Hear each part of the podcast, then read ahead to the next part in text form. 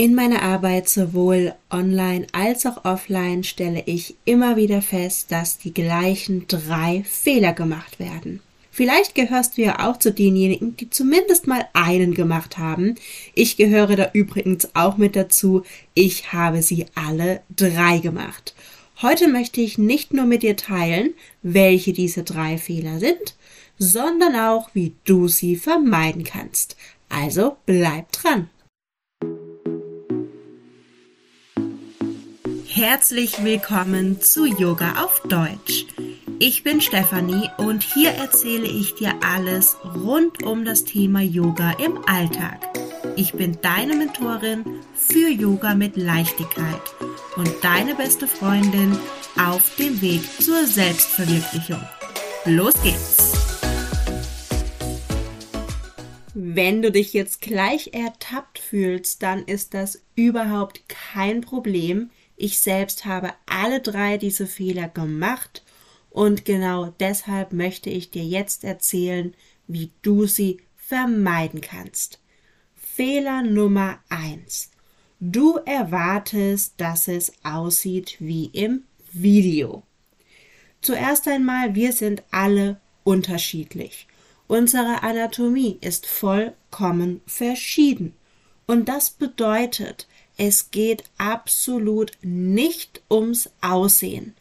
Es gibt nicht die perfekte Yoga-Haltung. Sie existiert einfach nicht. Denn bei jedem einzelnen Menschen wird eine Asana, eine Yoga-Übung ein bisschen anders aussehen. Dazu kommt, das Aussehen ist vollkommen unwichtig. Es ist vollkommen unwichtig, wie hoch du dein Bein hast, wie tief du im Spagat bist oder was auch immer du als Anhaltspunkt nimmst, wann etwas gut ist. Wichtig ist, dass du die Haltung anatomisch auf deinen Körper bezogen korrekt ausführst. Und da hilft es natürlich, wenn man jemand hat, der da einmal einen professionellen Blick drauf werfen kann und darum empfehle ich wirklich jedem, vor allem auch wenn du noch nicht so lange die Yoga-Übungen machst, ein paar Yogastunden wenigstens in einem Studio zu nehmen und einfach individuelles Feedback zu bekommen. Ein weiterer Punkt, der hier natürlich eine Rolle spielt, wir sind umgeben mit den unterschiedlichsten Yoga-Videos. Einerseits ist das super, denn wir können sie eben kostenlos über YouTube und so weiter abrufen. Der Nachteil bei YouTube und Co ist, wirklich jeder, und ich meine wirklich jeder, kann dort ein Video hochladen. Und so kommt es, dass die Videos nicht immer die beste Qualität haben, und zwar bezogen auf den Yoga-Unterricht. Hör also auf, dich zu vergleichen, auch wenn die Person in dem Video die tollste Yoga-Kleidung anhat, vielleicht sogar von irgendeiner Modefirma gesponsert wird. Das sagt nichts darüber aus, wie gut diese Person Yoga unterrichtet und es sagt nichts darüber aus, ob diese Person wirklich Yoga lebt. Da kann man sich leider ähm, ja nicht so ganz äh, sicher sein natürlich, vor allem wenn man keinen geübten Blick hat. Aber ich möchte dir einen Anhaltspunkt geben, wie du aufhören kannst, dich zu vergleichen und vor allem mit den falschen Leuten zu vergleichen. Und zwar achte einmal darauf, wie diese Person dich in eine Asana, in eine Yoga-Übung hineinleitet. Wenn dort Sätze fallen wie Dein Fuß steht jetzt parallel zur kurzen Mattenseite, dann ist das keine gute Qualität. Warum? Vielleicht ist deine Hüfte, deine Anatomie, dein Fuß nicht dafür gemacht, in der Position parallel zur kurzen Mattenseite zu stehen. Und wenn du dich da irgendwie reinzwingst, dann erhöhst du lediglich das Verletzungsrisiko.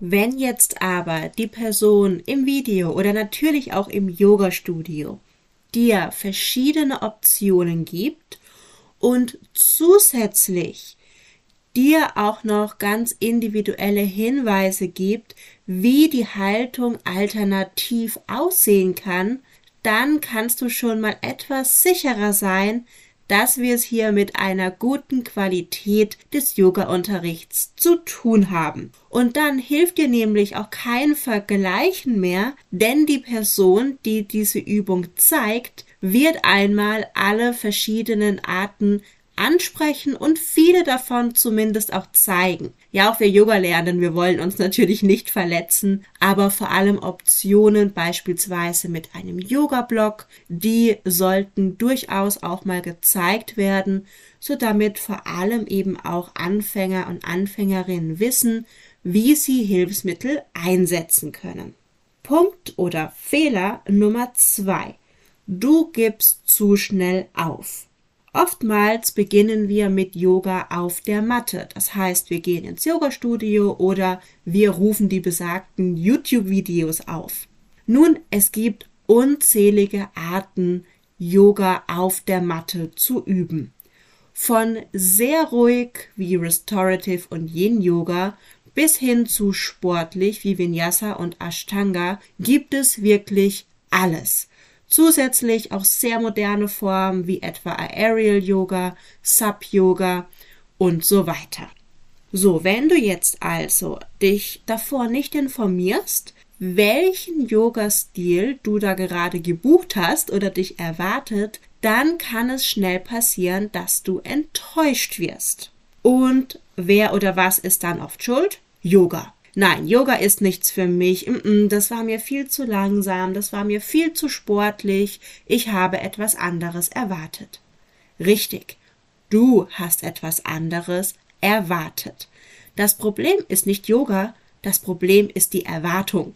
Übrigens geht es im Yoga ganz, ganz viel um das Thema Erwartungen und auch sich von diesen Erwartungen zu lösen, aber das ist ein anderes Thema. Ich möchte dich also dazu einladen, dich erstens zu informieren, bevor du deine allererste Yogastunde machst. Und wenn du sagst, hey, ich möchte einfach mal was ausprobieren, dann geh doch auch genau mit dieser Haltung daran. Du möchtest einfach mal was ausprobieren und danach kannst du entscheiden, ob das etwas für dich war oder nicht. Und wenn es nichts für dich war, dann probier doch einfach das nächste aus. Und ich bin mir sicher, du wirst auch den für dich richtigen Yoga-Stil finden. An dieser Stelle aber auch nochmal der Hinweis, Yoga findet zu einem Großteil nicht auf der Matte statt. Also wenn du dir noch schwer tust mit den Übungen auf der Matte, dann starte doch, indem du dich mehr mit der Yoga-Philosophie und dem yogischen Alltag befasst. Fehler Nummer drei, und ich glaube, das ist der wirklich schwerwiegendste Fehler. Du fängst erst gar nicht an. Ja, nee, da muss man sich ja eine Yogamatte kaufen und dann braucht es Zeit und ich habe doch eh schon keine Zeit, dann muss ich da vielleicht noch früher aufstehen und, und, und. Und ich kenne das alles. Das alles waren auch mal meine Ausreden, nicht damit anzufangen. Und ich möchte dir was verraten. Anfangen lohnt sich, denn Yoga wird deinen kompletten Alltag positiv beeinflussen. Und wenn du jetzt sagst, ich habe aber keine Zeit, ich habe keine Yogamatte, ich habe nicht viel Platz, ich reise gerne und eigentlich habe ich noch nie wirklich Yoga gemacht oder ich habe es irgendwann mal gemacht und mir hat's gar nicht gefallen, dann möchte ich dich dazu einladen, dir mein 6 Minuten Yoga Flow anzusehen. Er ist absolut kostenlos. Du kannst ihn ohne Matte machen. Du brauchst eben nur 6 Minuten Zeit. Du brauchst nur so viel Platz, um einen großen Schritt nach hinten zu machen. Und du kannst ihn, weil du ihn eben komplett im Stehen machen kannst und keine Matte brauchst, im Hotelzimmer machen oder bei dir zu Hause oder wo auch immer du bist. Ich hoffe, ich kann dich damit inspirieren, Yoga auf jeden Fall eine Chance zu geben und ich werde dir den Zugang zu diesem Mini-Flow hier in den Show Notes verlinken. Ich wünsche dir ganz viel Spaß beim Ausprobieren und bleib achtsam.